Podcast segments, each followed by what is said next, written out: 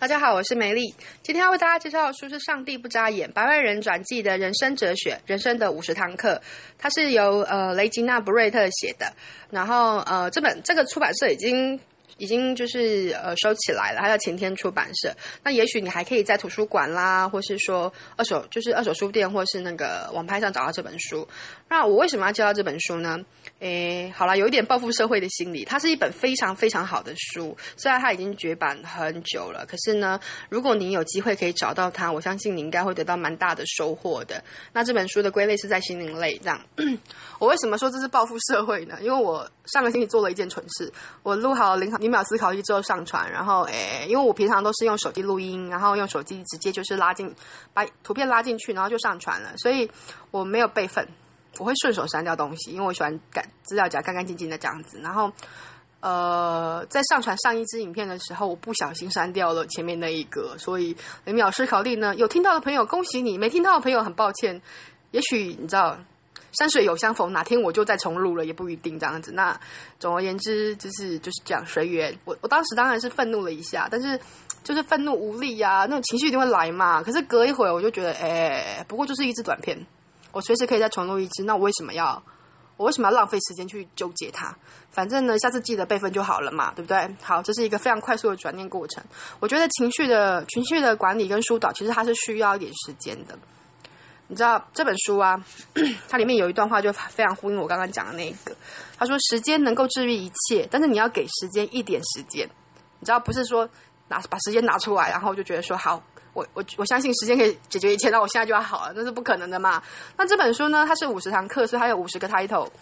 那五十个 title 里面呢，我最喜欢的哦，我看一下哦，就是哦，面对你以为的灾难时，不妨问自己。”五年后它还重要吗？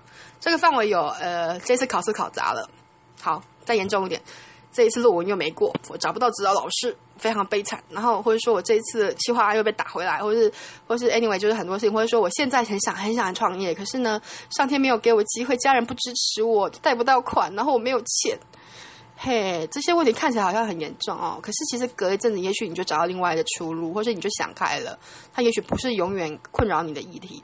好比说，如果你很仔细的回想，五年级的时候，也许有一次考试考失败，你很很错愕，很很挫败这样。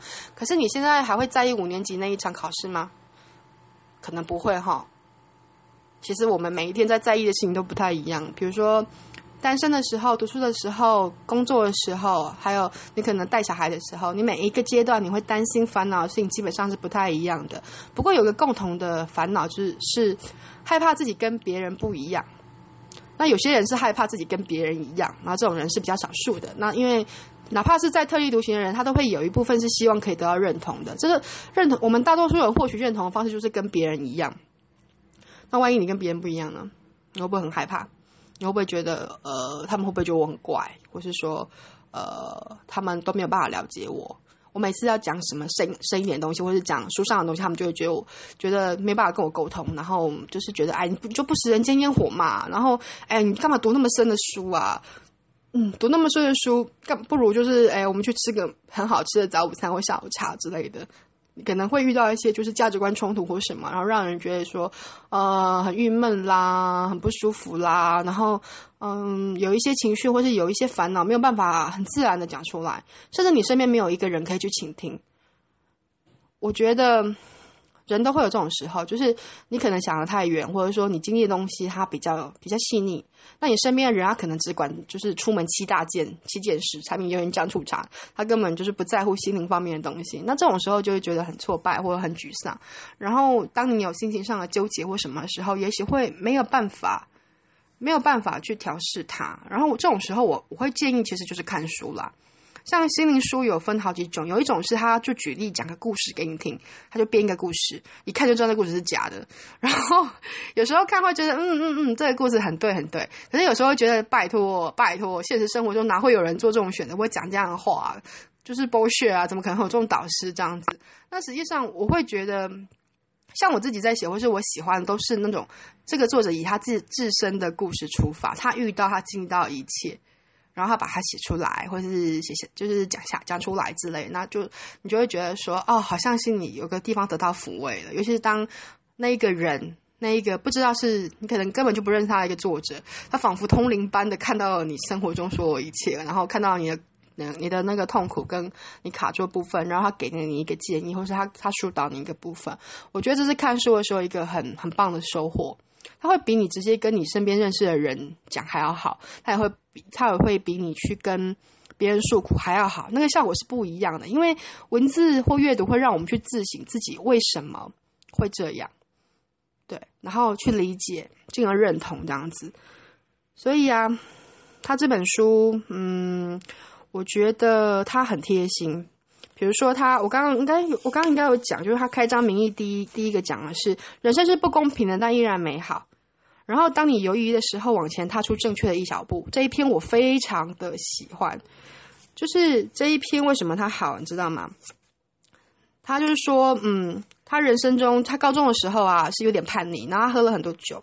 可是他就是变说，他高中的学业就不是很顺利嘛。可是后来呢，他想说不行，我我不要再这样下去，我想要改变我的人生。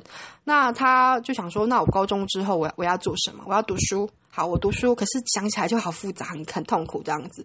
然后他就想说，那有什么事是我现在就可以做到的？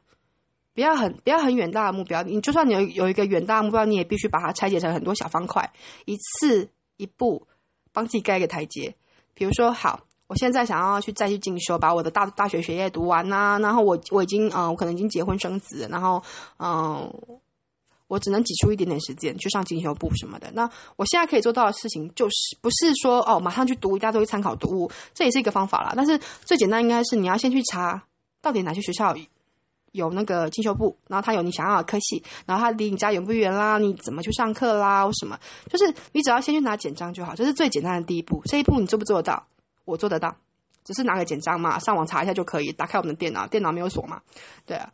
然后有很多事情它是它是非常简单的，所以当你对什么事情都害怕的时候，其实也许是你讲你想要范围太大了，它大它它大到一个程度，你就会觉得它像怪物一样这样子。可是如果你可以把它拆开，看清楚它，就像衣柜里的怪物一样，打开衣柜看清楚。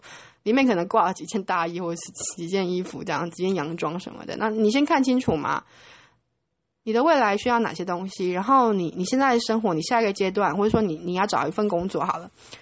比如说你失业一阵子，然后呢，光是搞定自己恐惧下一个工作这种心情就已经搞很久了。那你真正该做的事情，并不是继续幻想自己会被怎么样的打枪，或者是怎么样的挑挑剔。你应该做的事情是先先。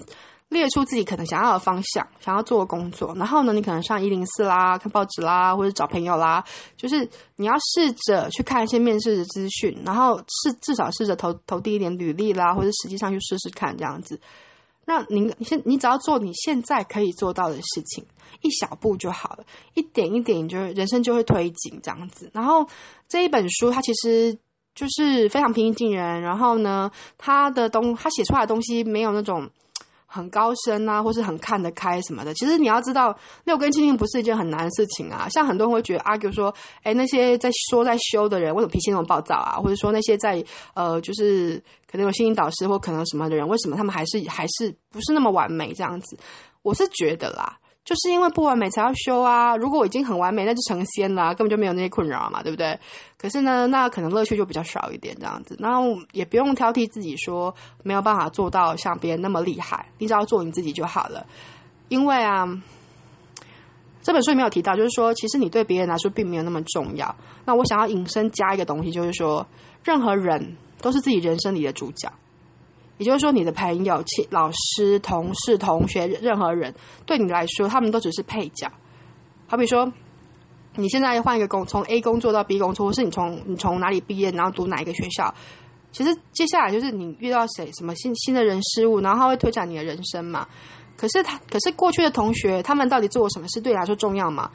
你可能那时候还会记得他一件蠢事或糗事，可是事隔久了，你就会忘记他啦。因为比那个更重要是我们自己的人生跟我们自己的困扰嘛。那相同的，你对别人就是，嗯，你对别人来说也是这样。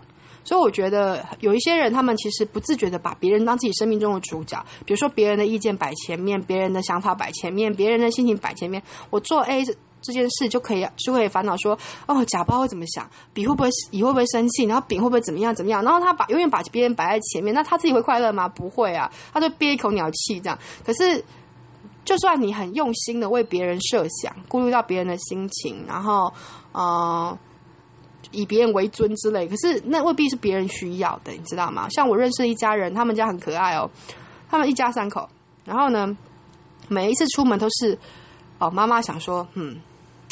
儿子好像想要去哪里哪里，女儿好像想要去哪里哪里，他就想说好，那我折中做一个决定。那开车的那个哥哥呢，就想说好，那我那个这个怎么来，巴拉巴拉，然后 B 巴拉巴拉巴拉巴拉，然后他想说我好，我为你牺牲，我知道我知道妹妹想要去哪里哪里，然后妹妹就觉得说，呃，妈妈想要怎样，哥哥想要怎样，好吧，那我就折中，就他们三个都在折中，他们都他们都在为自己幻想中的那一个家人设想，帮他们安排，然后可是其实他们每次出去回来，三个人都不开心。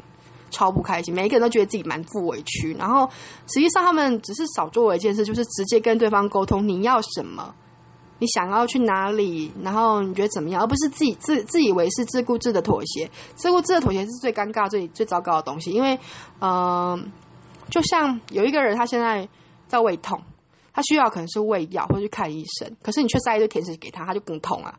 对啊，你可能想说啊，这个人爱吃甜食啊，给他吃一点甜食没关系吧，他那么喜欢，他既然心情不好。